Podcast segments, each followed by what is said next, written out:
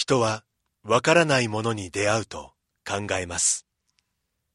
これは一体何なのか？じっと観察して想像力を働かせる人もいれば、そばにいる誰かと対話を始める人もいる。私たちはわからないものが開く世界の可能性を信じています。それはいつでも人と人をつなぎ、多様な考えと対話を生み出します。そして私たちを想像もしなかった場所にまで連れて行ってくれるのです。明治産業はアートを応援します。あなただけのプラスを提供する明治産業。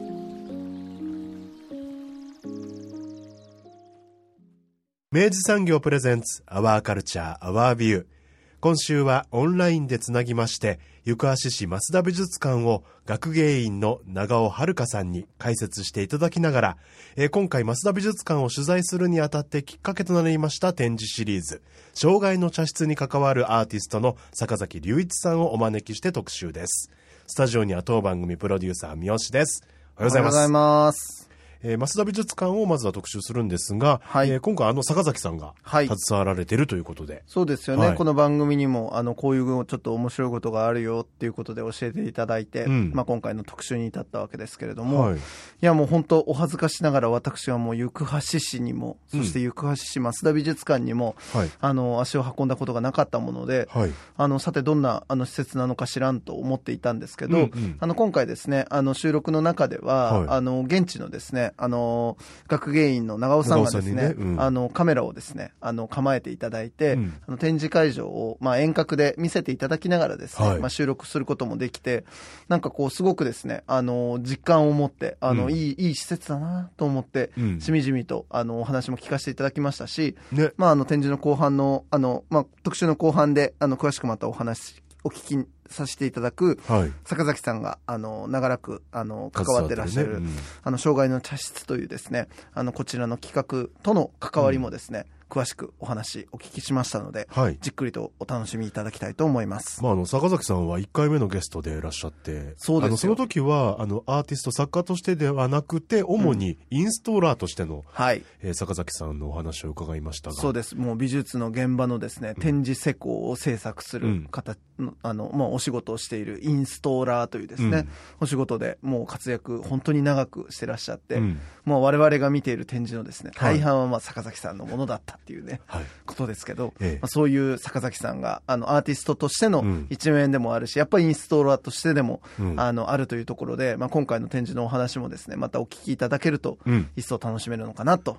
思います。いや珍しく坂崎さんがご自身からちょっと取材しませんかっていうオファーが来たんで、うん、もう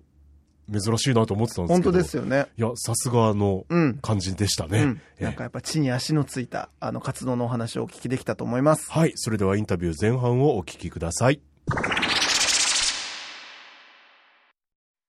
えー今回はリモートでお二人にご出演いただくことになります。えーはい行橋市増田美術館の学芸員長尾さんです。よろしくお願いします。よろしくお願いします。そしてこの番組、なんと第1回目のゲストでもいらっしゃいました、えーアーティストの坂崎隆一さんです。よろしくお願いします。よろしくお願いします。あの坂崎さんも関わられる、えー展示会が、はい。この行橋市増田美術館で開催ということになるんですが、えまずですね、あのはい。私も三好も、はい、えー行橋市松田美術館さんまだい行ったことがないもんですから。お恥ず、かしながら、ええはい。ええあの そちらのこう起こりといいますか、うんうんうんどういった美術館なのかからご説明いただいてもよろしいですか？はい。と行橋市増田美術館、多分福岡市内の方、知らない方が多いんじゃないかなって思うんですけど、こう福岡県の行橋市にあります美術館で、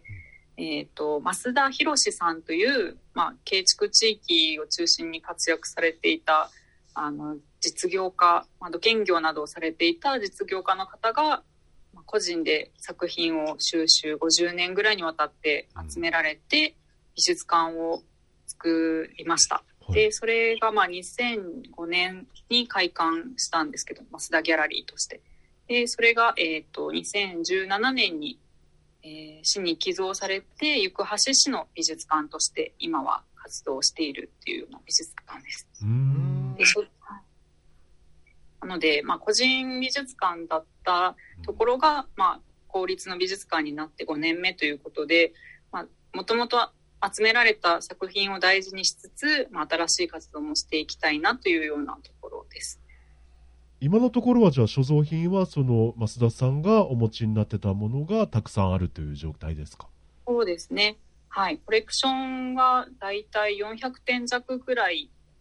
って、増田コレクションとして、うんあの、日本画、小陶芸、ガラス工芸とかで若干彫刻なんかもあるようなコレクションです。主に、まあ、明治以降、現代に至るまでの近代美術の作品になってます。はいうんで寄贈されてからほんの少し、あの、また別に増田さんの集めたもの以外を市で寄贈を受けたものっていうのも少しあります。うんそういったものがお好きな方だったんですねその近代の日本のそうですね。はい。日本画、じゃあ陶芸作品がお好きだったんだと思います。もともとその増田さんっていうのは何て言うんでしょうあのそのもう本当美術好きだったから集めてたみたいな感じなんですか？それともなんかこうゆくゆくはそういうふうにそのなんかこうパブリックなものになっていくことを目指して集めてらした方なんですか？はい。あの、まあ、もう、あの、亡くなられたんですけど、大正、あちょっと何年かな、大正十何年生まれうん。の、まあ、方で、まあ、ずっと剣道を幼少の頃からされて、まあ、それで生身を立ててきたっていうような方で、全く美術とは縁もゆかりもなかったらしいんですけど、まあ、なんか剣道の、まあ、つながりで書や、まあ、日本画とか美術作品に、まあ、触れる機会ができてでそこからまあなんか仕事をしながらそういう美術作品に触れることが自分にとってすごくこうあの生きがいというか心豊かになる大事なものだったということで、まあ、作品を集めてこられてででまあ、どこかのタイミングでおそらくその美術館を作ろうという、まあ、目標が設定されてそれに向けて収集していたという部分もあるんだろうなというふうにあの推測できます。うんっていうのもやっぱり、まあ、一定のまとまり、まあもちろん増田さん自身の好みが、まあ、前提にはあると思うんですけど、まあ、幅広く陶芸作品だったら産地も様々だし、あの、まあ、人間、いわゆる人間国宝と呼ばれるような重要な作家さんの作品は、まあ、まんべんなく集めようっていう傾向があるのかなっていうのが見受けられますので、はい。まあちょっと、まあ、メセナ的なうん意図で、社会貢献をしたいっていうような、あの、目的意識というか、そういうものがある方だったようです。うん。なんかでも面白いですね。その個人のその本当にまあある種の心の安らぎだったりとか、まあ、そのアートいいなっていうところから、まあ、徐々に集めていく中で少しずつ多分そういうふうにこう、まあ、社会貢献的なこうなんかメセナ的な目線にこう重心が変わっていって、まあ、ゆくゆくはもう本当にそれがあの街の美術館になっていくっていうこのプロセスはなんかすごいなんかあのまああの少なくないお話だと思うんですけどとはいえやっぱこうやって改めてお聞きするとなんかすごい話だなって思いますよね。うんそうですね。もう個人で集めることと、それをこう、公のものにしていくことって、すちょっとこう、まあ、同じではないと思うので、うんそこを切り替えることができる、うん誰かのためになるように作品を集めて公開しようって思えるのは、まあ、すごいことなのかなと思います。うんまあ、学芸員さんとしてもだとしたらやっぱりあのそこの手元に、まあ、そのような増田さんが集められた美術品たちがまさしくそのコレクションのある種のこうベースになる方針なわけじゃないですか。で、まあ、そこからこうじゃあどういうふうに豊かなこう展示にあの毎回そのコレクションを使って読み替えてこう新しいこう、ね、あの展開をしていくかみたいなのっていうのはあのなんて言うんでしょう。いすごくなんかこうあの増田さんとの対話感があるというかあの、ね、すごくコラボ感のあるし仕事なんじゃないかなって思うんですけどどうですか？そうですね。まあ、ご存命の時は、まあ、なかなかこう意志が強いので、ぶつかることというか、私のやり方が受け入れられなくて、これは、なんかこう気を悪くさせることもあったんですけど、まあ、とは言ってもすごくいいコレクションで、これが核になってるとは、本当におっしゃる通りそうだと思うので、まあ、それをこう、どうやって今度は市民の人のものになった今、開いていくかっていうのが大事かなと思っていて、っていうのがまあ一つと、うん。あとはやっぱりまあ美術館のコレクションとしては400点弱って、まあ、その全てをこう、まあ、使えるあのその内容もいろいろなので様々なので数としてはそんなに多くないと思うんですよね。うんうん。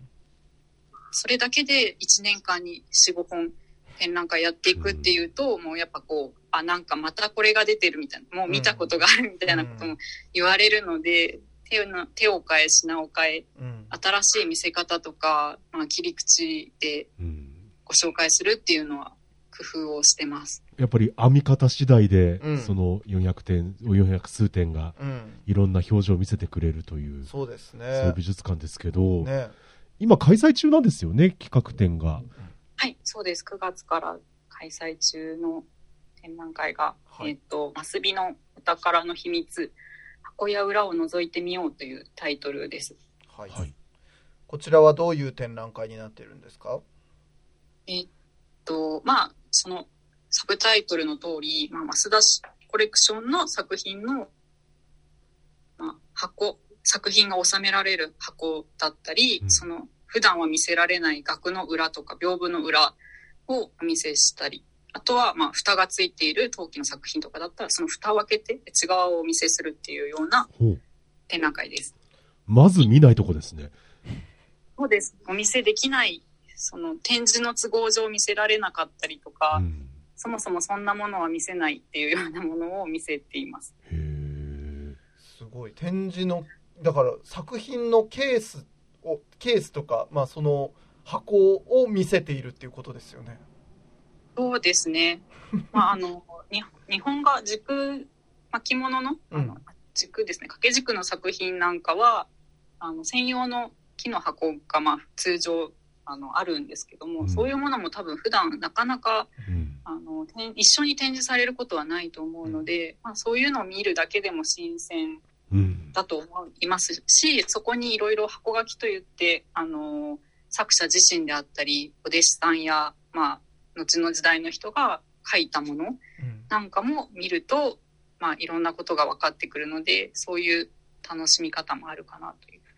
はあ。なんかそういったものって我々目にすることないので、うん実はその入っている箱ですとか、その裏にうんさらに物語が深まっていくものがあったりするんですね。そうですね。はい。えちょっといくつか、うんで今、あの、実はスマートフォンを持っていただいて、はいあの、会場内にいいていただいているので、そうなんですよね、ええあのありがたいことに遠隔ツアーをさせていただいております まあ、ピックアップして、あの、まず、ポスター、チラシのメインビジュアルに今回使っているのが、こちらの、平櫛電柱という彫刻家の、えっ、と、これ、ちょっと、彫刻、木彫に見えないかもしれないんですけど、陶器のようにも見えるかもしれないんですが、うんあの彫刻作品です。で、うん。まあ割と、あの、何センチですかね、25センチうん。角ぐらいの、あの、小さめの、あの、作品にはなるんですけど、うん。えっ、と、大黒天をモチーフにしてある作品です。でも、丸くデフォルメされた大黒天うん。で、うち小槌を持って、あの、袋を持ってっていう、まあ典型的なうん。七福神一人の大黒天が、もうすごくきらびやかな、あの、色彩で着色されて作られているんですけど、はい。この作品の、えっ、と、箱、こういう専用のうん。箱に入ってるんですが、その箱の蓋の裏には、こういう文字が作者自身の、あの、筆跡で残ってるんですね。はいあと、この土は宝打ち出す土ならで、野良倉者の頭打つ土。書いてあるんですね。はい99歳の時に作者が作った、書いたものなんですけど、うんまあ、要は、あの、なんあのまあ神様としていろいろ、あの、お店とかに祀られているものなんですけど、大黒天って。うんあの、置いとけば、あの、えんあの、お金が入ってくるんじゃなくて、まあ働けよということかなと。なるほど。こういう、まあ、ユーモラスなメッセージがまあ込められている作品です。ないんへえや。か、その文章を聞く前と聞いた後で、そう。その大黒天の表情がちょっと違って見えましたね、今ね。うん全然変わりますね。うん。でちょっとこう、企みがあるような顔にも見えね。いや。私あれですね。やっぱ本当おっしゃったようにその彩色も含めてかなりこう精巧に作られてあのしかもそれ木彫だとはもう本当にわかには信じられないぐらいのなんかあの存在感ですねこれね。そうですね。すごい。なるほど。でもなるほどな。なんかこういう箱のエピソード1個入るだけで、いうん。や本当作品の見え方って全然変わるんだなっていうのがちょっとなんか一発目で早速うん。食らいましたよ。はい、ありがとうございます。他にも何かありますか？もう一個ぐらいちょっとお見せでいただけるものが。ですね、箱の作品だと、まあ単純に、あの大きさがあまりわからないですけど、まあ、入ってすぐに置いているのはこちらの、まあ、六曲一層の大きな屏風はい。作品うんですね。金色。で、まあ、金箔貼られていて、すごくこう、美しい、状態もすごくいい作品なんですけれども、うんこれの箱も隣にドーンと展示してます。立派ですねうんそうなんですすごく大きいんですよね。うんまあ、ただそんなにこう、箱がとても美しいとかいうことではないが、ないんですけど、すごく年季の入った箱で、まあ、箱書きなんかもこう、墨が薄れていて、物としての存在感がすごくあるんですけど、うん。まあ、こういうものに普段は収められて眠っています。作品はすごく状態良くて綺麗なんですけど、とは言っても制作年が、まあ、大正2年で1913年なので、うん。もう100年を過ぎた、100年以上前の作品になるわけですけど、うん。こう見るとそのなんか経年というか、うん。経てきた時間もなんとなくこう伝わるかなというふうに展示しています。すごいですよねこの箱はだから本当その第一次大戦第二次大戦と経て なんて言うんでしょうんうなんかそうですね。ね守ってきたわけですよねねね社会の変化をずっとこうこの箱の中でこの金屏風を守っていたんだと思うとなかなかやっぱちょっとこうなんか同じくやっぱ作品の見え方というかその価値のありかみたいなものがちょっと変わっていく感じがありますね。ありがとうございます。すごいなんか上手に説明していただいてありとがんでもない。とうございます。とんでもない。っていうか僕屏風ってあんな箱に入ってるんだって初めて知りました。同じく同じくあれあの直さんあの普段あの普通の屏風もあああいう結構立派な木箱みたいなのに入ってるものなんですか？あ、入ってるものもありますね。はい。知らんかった知らんかったね。基本的な閉じて。割と一般的な形だと思います。そうですか。うん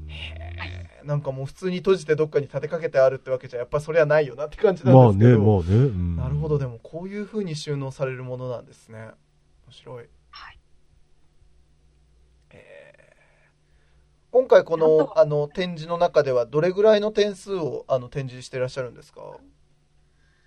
えっ、と、まあ、あの、箱を一緒に展示したりとか、うんえっ、と、まあ、場所を取る展示なのでうん、数自体は少なくて、2部屋にまたがってるんですけど、合わせても24点ですね。うんうんうん。いやでもいいですね。このなんか一個ずつなんかこう深みがねそれぞれあって、うん。なんかアートはアートだけではなくみたいな感じで、ね。その周辺も巻き込んでやっぱりその作品がうん、存立しているんだなっていうのをちょっと感じますねなんか。これはいよくぞ増田さん持ってましたねみたいなものあったりします？よくぞ持ってましたね。そうですね。えっ、と、えっ、と、うーん、難しいですね。まあ全部とは思うんですけどいやまあどれも全部です素晴らしい作品ではあるんですけどうも、んはい。まあ、多分、なかなか数としてもそんなに、あの、多くないはずで珍しかったりとか貴重なのかなっていうのもあるとは思います。掛け軸とかもやっぱそのケースがあるんですね。そねれはそうだ。掛け軸ケースがねうんうんう時計はケースで、あと、あの、裏側を見せるということではい。ご紹介している作品もあります。これがガラスでできている、画面がガラスでできている屏風作品があるんですけれども、うん。はい、黒木文明というガラス工芸の作家さんの作品なんですけど、うん。まあ、これ尾形光琳の、あのー紅白梅図屏風と大変有名な作品を、まあ、ガラスで再現しようという作品なんですね。うん。で、まあ、筆跡垂らし込み技法とかもガラスで成功に再現しようっていうふうに技巧化して作られている、表面だけでもすごく素晴らしい作品なんですが、実はこの作品裏側にまた別の絵があるという。ああ、本当だ。ガラスをあガラスじゃないすいません。鏡をうまくこう使ってうん裏側が見えるようにこれを坂崎さんに あの造作していただいたんですけどガラスを立てて作品の裏側が見えるようにしてるんですね。でうん。裏側には 鏡で鏡。ああすいません。鏡ね。いつも鏡とガラスを言い間違える 鏡で裏側を見せてるんですけどうん。裏側にはこういう真っ青な鮮やかな青色で波の文様があの表現されてます。これもガラスです。え、全く違う景色ですね。そうなんですしかもこれはだから普段の展示の時にはもう決して見られることのなかった裏面ということですよね。そうなんですお見せできないんですけど今回は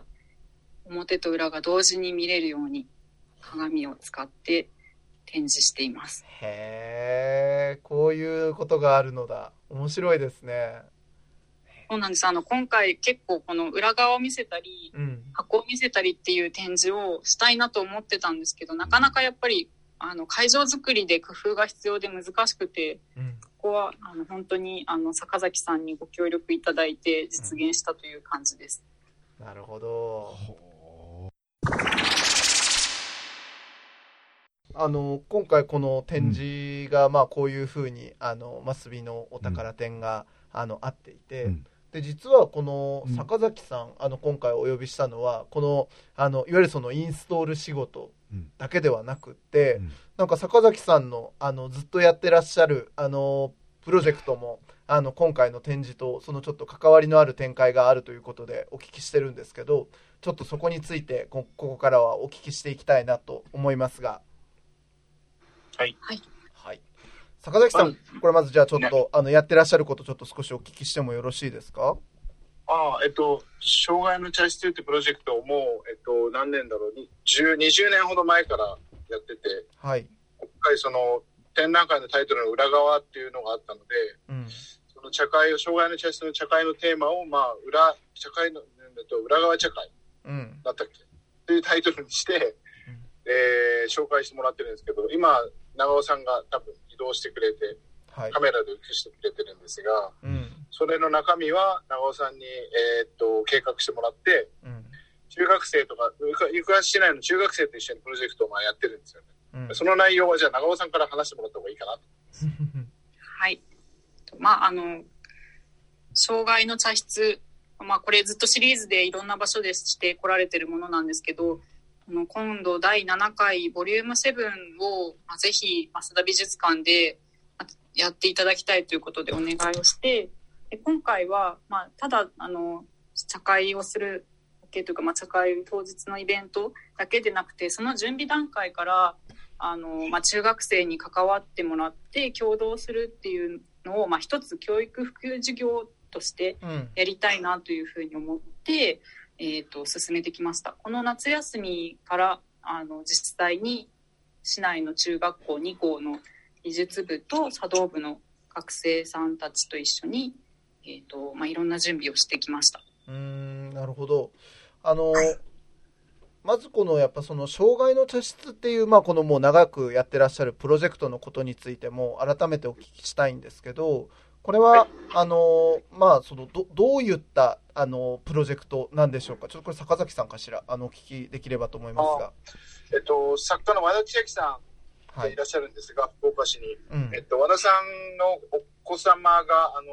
割と重度の障害を持って生まれてこられて、うん。和田さんがその時から、障害の美術っていうシリーズで作品制作をずっと続けられてるんですよね。はい。で福岡市美術館とかにもコレクションがあって、多分ちょうど今展示されてるんじゃないかなと思いますが、うん。障害の美術というシリーズがあって、その中の一環で、うんえっと、2000年のミュージアムシティ展示の時に、うん。えっと、障害の茶室の1回目を、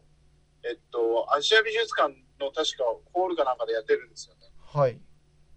それがまあきっかけで、で僕は2回目から参加してるんですが、うん。なボリューム2が福岡県立美術館で行われて、うん。その時にあの展示室全体を県美福岡県立美術館のコレクションと合わせて展示して茶室を作るというところから僕は関わっていってて、うんそれから、まあ、えっと、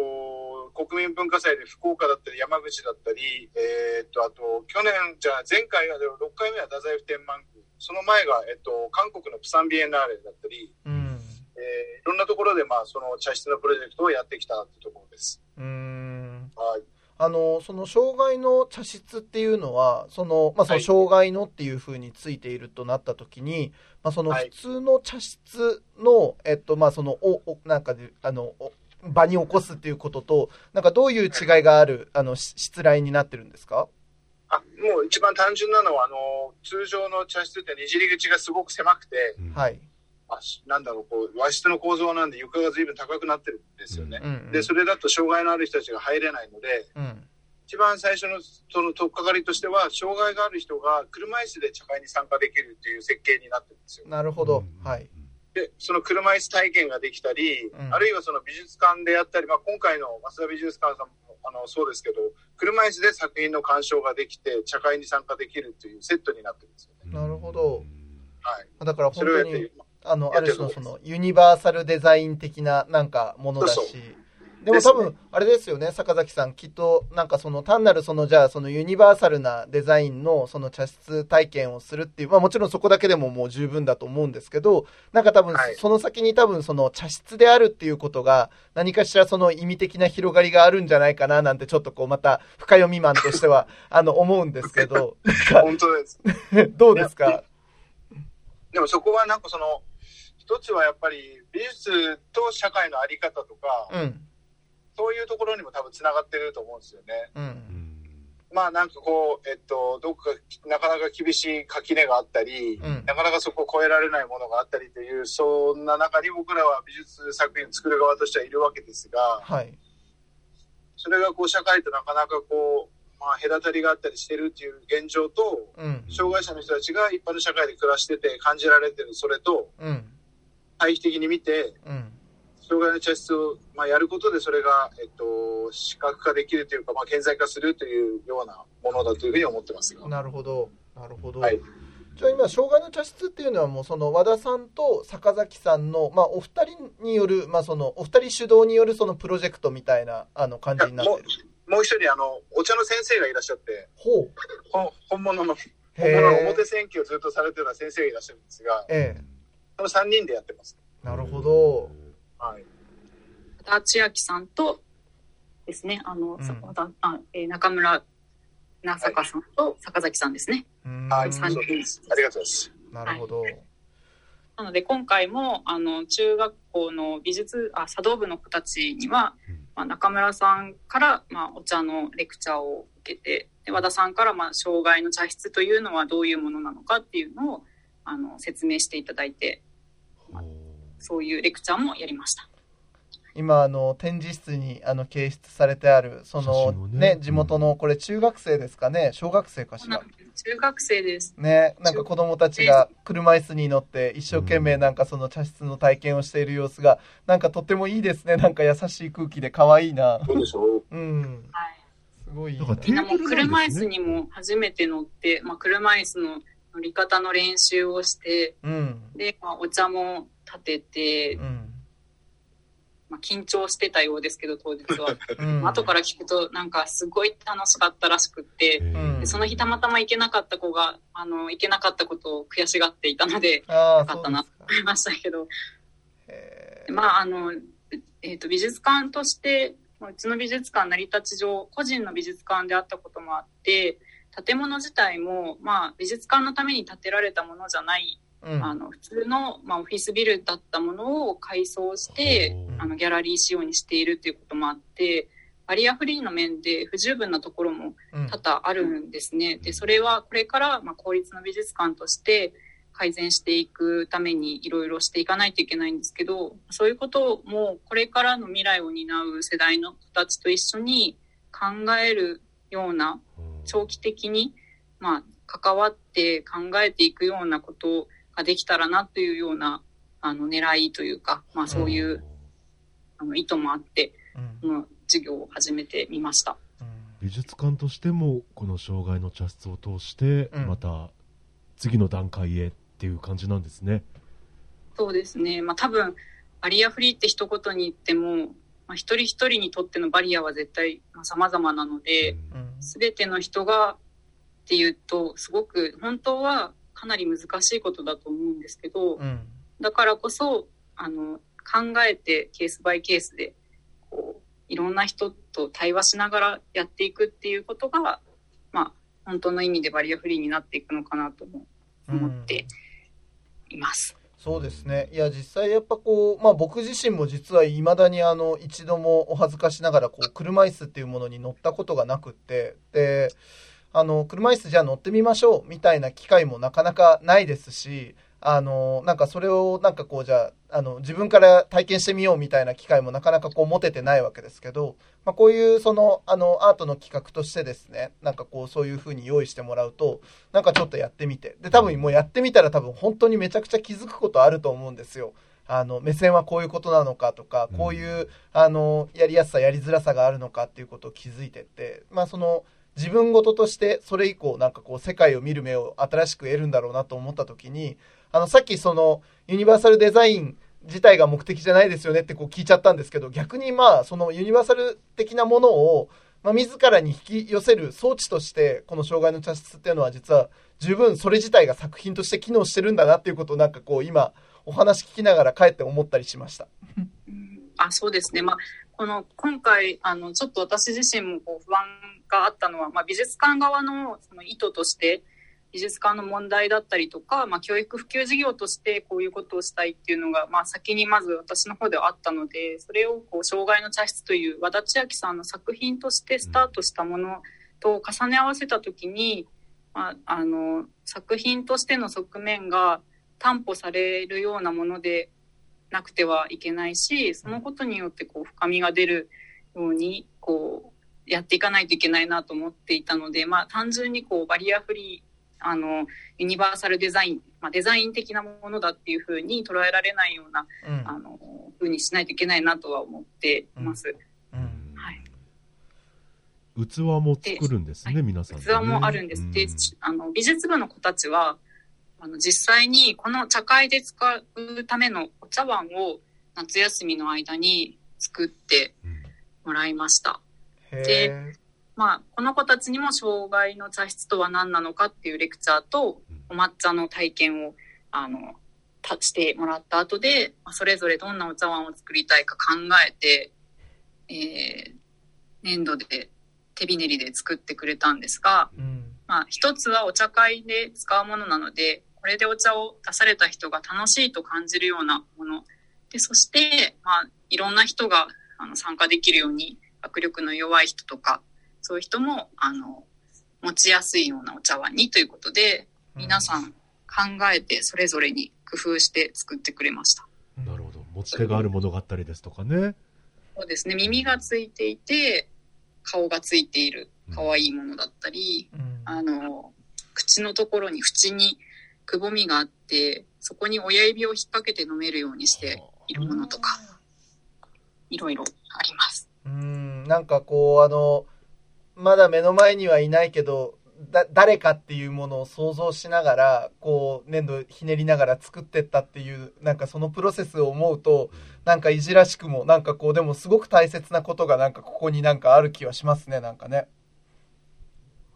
そうですね。何か、まあ、すごくあの、素朴、あの、素朴なというか、うんみんな静かなおとなしい子たちで、うん。こう、ああんまりこう騒いだり、いろいろこう言話したりはしてくれなかったんですけど、うん。黙々と作って出来上がった作品を見ると、まあ、みんなそれぞれにいろんなことを考えたりとか、作る過程で感じてやってくれたんだろうなっていうのが分かってすごく嬉しかったですね。うん。優しいな、これは優しいな。豊かな な時間だったでしょうね。うん。いいな。思いのほかだから、器がすごくよくできたんですよね。それがびっくりしましうん。いや、実際今、あの、あの、動画で見せてもらってますけど、た。はい。あの、結構なんかその、いいいものとして見えますよ、本当になんかね。可愛いやつそれはきっと展示ケースのせいじゃないですかね。あ、あーそれはね。それはね。誰がつけたんですかね誰、誰の仕業かな わざわざ言うなよ。い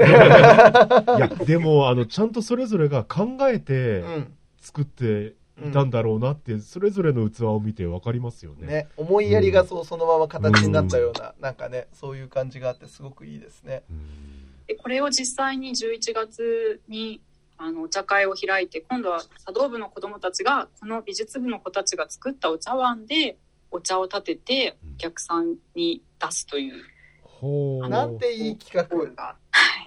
そうでしょうん、素晴らしい。へそれもたった一日しかやらないって良さがいいじゃないですか。はあ茶室はね、あのね、こう、常にあるものでなく、こう、野立てみたいにしてね、こう、怒ってこう消えていくっていう、そういうこ、なんか精神ですね。その茶室のイベントが、今度その11月23日にあるものですか？はい、そうなんです。ただまあ今回いろいろと、まあ、あのこちら運営上の都合もあって、まあ、あの今回プレイベントという形で中学生の子たち中心で、まあ、そこが主役なので中学生の子が、まあ、自分が招待した保護者の方とかうん友達とかうん。あの美術部の子たちにお茶を立てるっていうようなクローズドなイベントにしする予定です。そうなんですおね。客さんはちょっと今回はあのー基本的にはあまりあのご参加いただけないような組み立てになってるんですけど、うんうん。まあ、来年度できればあのー一般のお客様を招いての大きな茶会にこの授業ができたらいいなと思ってます。うんへー素晴らしいその23日に開催されるものは、後日我々がその様子を伺い知ることはできるんですか？一応あの、ウェブサイトは Facebook などであのお知らせっていうか、その記録こうですっていうのは見ていただくことはできます。うんうん大丈夫です。うん。あ、気になるもんね、やっぱね。いや、いいですね、でもね、ほんといい。あのー私なんか、あの、ね、このやっぱ増田美術館がやっぱあの、その器とかね、うんそういうものもあの、コレクションの中にあるっていうことを考えると、うんなんかそれとなんかセットでね、こういうものが見えてくると、やっぱその、その先にあるなんかこの器ってどう使われてたんだっけ、うんで茶器っていうふうに例えばあるんだとしたらなんかその、うんやっぱ自分たちのそのややった営みとさそれがまた結びついてったりするのかなとかって思うとなんかすごくあのこの施設であのうんこれが行われているっていうことも、なんかこういろいろ意味としてつながっていくものがあるなっていうふうにちょっと感じました。はい、そうですね。の実は中学生のお茶碗の向かい側にうん。あの北尾路魯山人の茶碗だったりとか。ほら、ほら陶芸家。の人間国宝のお茶碗なんかがこう対面に置いてあったりしてほらどうだこれは。はいち。ょっとこれは。まあお茶道具ということで、うんまあ。裏側や箱を見せるといえばやっぱりお茶の醍醐味でもあると思います。うん。美術館の中に入ってしまうとお茶道具はもう使われることが、まあ、現実的に難しいのでこうやって綺麗な空間で綺麗に展示されるだけになってしまうんですけど本来は多分手元に取ってお茶を立てて使う時にその良さがこう発揮されるんじゃないかなと思うので、うん。なんかそういう使うことも想起させられるような展示にできたらいいなというふうには思っています。いやなんかでも本当あの中学生のその美術部の子たちが一生懸命作ってくれたものとそのエピソードを聞いた上で今その魯山人のやつらをちょっと見せてもらった時にやっぱその単なるそれまではあの魯山人様が作られたのだなぐらいの感じでそれをある種美的に美的にこうなんかこうなんか見見る感じだったと思うんです。なんかそのああ綺麗だなとかあのここのなんかこのこのでこの感じがいいんだなみたいなことで見てたんですけどなんかがぜんその使うものとして、あの見る補助線が引かれるとなんかじゃあ逆にそれをどういうふうにこうやって作ったんだろうなみたいな新しいこう思考がやっぱり走る感じがあってこの展示いいですねう。ん、本当に。ねいいですよ。うん。あの、み緑のテーブルもちょっと寄って見てもらえると良いああ、そうでした。はいはいはい。それがお茶会の、お茶会専用テーブル。あ、なるほどなるほど。障害の茶室におけるね。はい。で、今回、にちょっと小さめに作っていただいたんですね。中学生が、小柄な中学生が立てるように。そして、お茶会の、お茶の練習とかレクチャーの後に、みんないろんなことを書いてるんですよ。寄せ書きをしてくださったんです。へ中学生のこれ、これがいいでしょ？テキパキ優雅に愛想よく。テキパキ優雅に愛想よくはこう人生のモットーにしたいぐらいのメッセージですね。そうでしょ？いいなそれを見せて、それを見せたかったんですよ。テキパキ優雅に愛想よく。はい。そうそう。へー。これ、展示台、今回のためにこれ、坂崎さんお作りになったんですか？また。そうそうそう。そうなんですよ。で、これ、あれですか？じゃあその23日の本番ではこれ、これを使ってやることになる？それまで秘密なんですよね。あ、そうなんだ。ああ、じゃあいけ使ないういけない。か使わないかちょっと秘密なんですよ。OK です、OK です。いや、もうはい真ん中にその、あの、茶器が置けるようにこう、丸い穴もあったりしたので、なるほどなな。へえ、いいですね、いいですね。うんうんいろんなところで作ってるからですね。で、茶室で。なるほど。なるかみですね。本当ですね。余談ですけど、あの前回、太宰府で同じテーブル作ったんですけど、うん今回使えるかなと思って探したらどこにもないって行方不明になったっていう面白い事故があったんですよね。うん。行方不明？えそうそう。どっか行っちゃったんですよ。いや、多分、で作り直したんです誰かにとってちょうどいい高さの、ちょうどいい大きさの机だったんでしょう。違う用途に使われてたら面白いですね。本当ですね。け 境内美術館の一部になってるか境内美術館の一部になってる。そうだ。いうやいやいやーん。いや、素晴らしいですね、うんこれね。いい、いい展示ですよね。本当に。もう、はい長尾さんの案を見てとってもいいなと思いましたけど。うん。うんなんか私、あの、なんて言うんでしょう。あの、ほら、あの、さっきおっしゃってた、この、障害の茶室を使って、まあ、ある種、その、なんだろうな、あの、あの、学生たちも巻き込みながら、この美術館の施設としての、そのユニバーサルなものを、まあ、考えていくみたいなことになっていくわけじゃないですか。で、それは、なんか、これ割とこう、こじつけっぽく聞こえるかもしれないけど、僕が素直に思ったことなんですけど、今回の展示がまさしくその要は、あの、美術品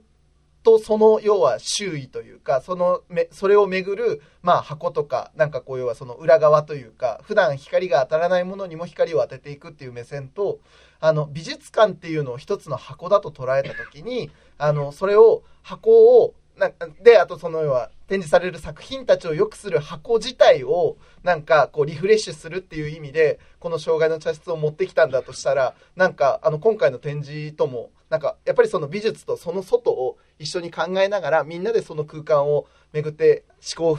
広げていくっていうことに、なんかつながる気がして、なんかあの勝手になんかすごく感動しています。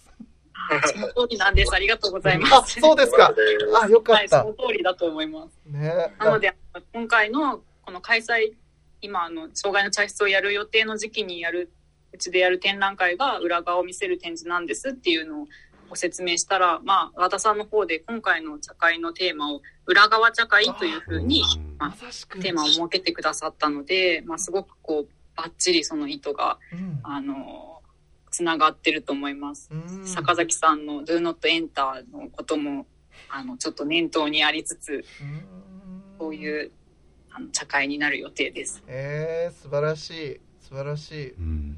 やなんかここで原体験を得た中学生の子たちがあの未来のその行橋の街でどういう風になっていくのかも含めてですね。なんかすごいなんかいそのしみじみといい内容ですね、うん。これはね。うん。うん、よかったです。あとです。